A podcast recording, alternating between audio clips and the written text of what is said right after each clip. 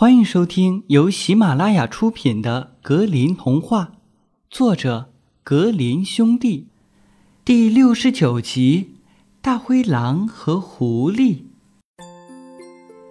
大灰狼以前是和狐狸住在一块儿的，因为大灰狼比较强壮，而狐狸比较弱小，所以大灰狼要什么？狐狸就得去做，否则大灰狼可是要给狐狸一顿拳打脚踢。有一天，他们一块儿穿越了一片大森林。大灰狼说：“小狐狸，去给我找点吃的，不然我就把你给吃了。”狐狸回答说。我知道附近有个农场，里面有两只小羊。如果您愿意，我们就去弄一只来。大灰狼觉得这主意不错，于是就和狐狸来到农场。狐狸悄悄地溜进去，偷了一只小羊，交给大灰狼，然后就赶快走了。大灰狼吃完那只小羊，觉得不过瘾，还想吃，于是自己又跑去偷。笨手笨脚的大灰狼马上被其他的羊发现了，便咩咩地叫了起来。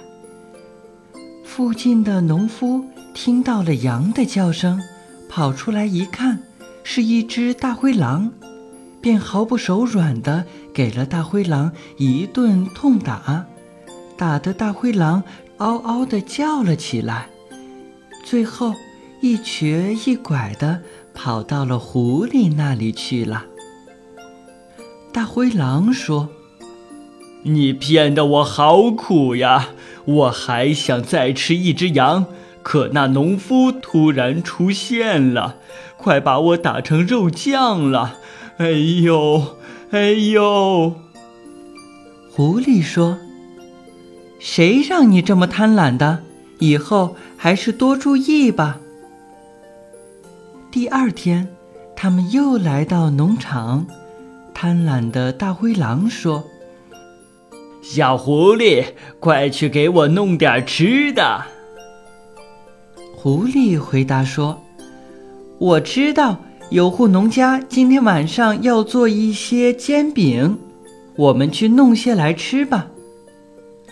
大灰狼点了点头，然后他们就来到了这户农家。狐狸悄悄地围着房子转了一圈，一边用鼻子闻着味道，一边朝里面张望着，终于发现了放着煎饼的盘子。就去偷了六个煎饼，交给大灰狼。这是给你吃的。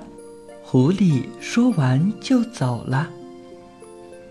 转眼，大灰狼就吃完了六个薄饼，摸着肚子对自己说：“这些饼真好吃，我还想再来一些呢。”于是，大灰狼又跑到那里。准备把整个盘子都拿下来，结果盘子掉在了地上，打得粉碎，响声惊动了房间的主人。主人发现是只大灰狼，连忙叫来了邻居。最后，大家一起用棍子狠狠地打，打得大灰狼拖着两条瘸了的腿，嚎叫着逃回了森林。大灰狼看见狐狸，然后生气地说：“你太可恶了，竟然把我骗到那儿！我又回去偷煎饼，结果我被房间的主人抓到了，腿都被打瘸了。”可狐狸说：“谁让你这么贪婪的？以后还是多注意吧。”第三天。他们又一块儿出去了，大灰狼只能一瘸一拐地慢慢地走着。他对狐狸说：“小狐狸，去给我找点吃的来。”狐狸想了想，然后说：“我知道有个人今天正好要杀一头牛，牛肉就放在他房间的一个桶里，我们去弄些来吧。”大灰狼说：“好的，我跟着你一块儿去。假如我被逮着了，你也好帮我一把。”狐狸和大灰狼终于来到了那个房间，他们在房间的门上挖了一个小洞，钻了进去。他们抬头一看，便找到了装着牛肉的木桶，那里。有很多肉，大灰狼张口就吃了起来。他想：“我要吃个痛快再走，这些肉简直太好吃了。”狐狸也很爱吃，但它总是四下的张望，时不时还跑到进来的洞口，试试自己的身体能不能钻出去。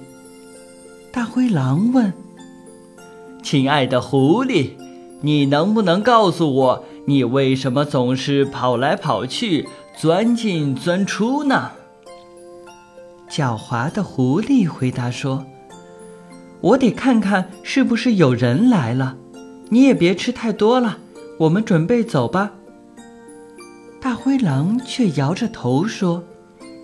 我要把桶里的肉全部给吃光，否则我是不会走的。这时，农夫回到了家里，朝着这个房间走来了。狐狸一看到人的影子，就赶快钻出洞逃跑了。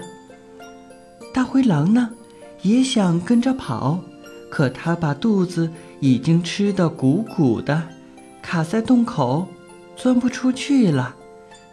农夫拿着一根棍子，把大灰狼打死了，而狐狸却跑回了森林，为能够摆脱那贪得无厌的大灰狼而感到十分的高兴。看来，我们真的不能做一个贪婪的人呀，小朋友们。由喜马拉雅出品的格林童话就讲到这儿了，也欢迎小朋友们添加小马哥哥在屏幕下方的微信号，收听更多有趣的儿童节目。我们明天见，晚安。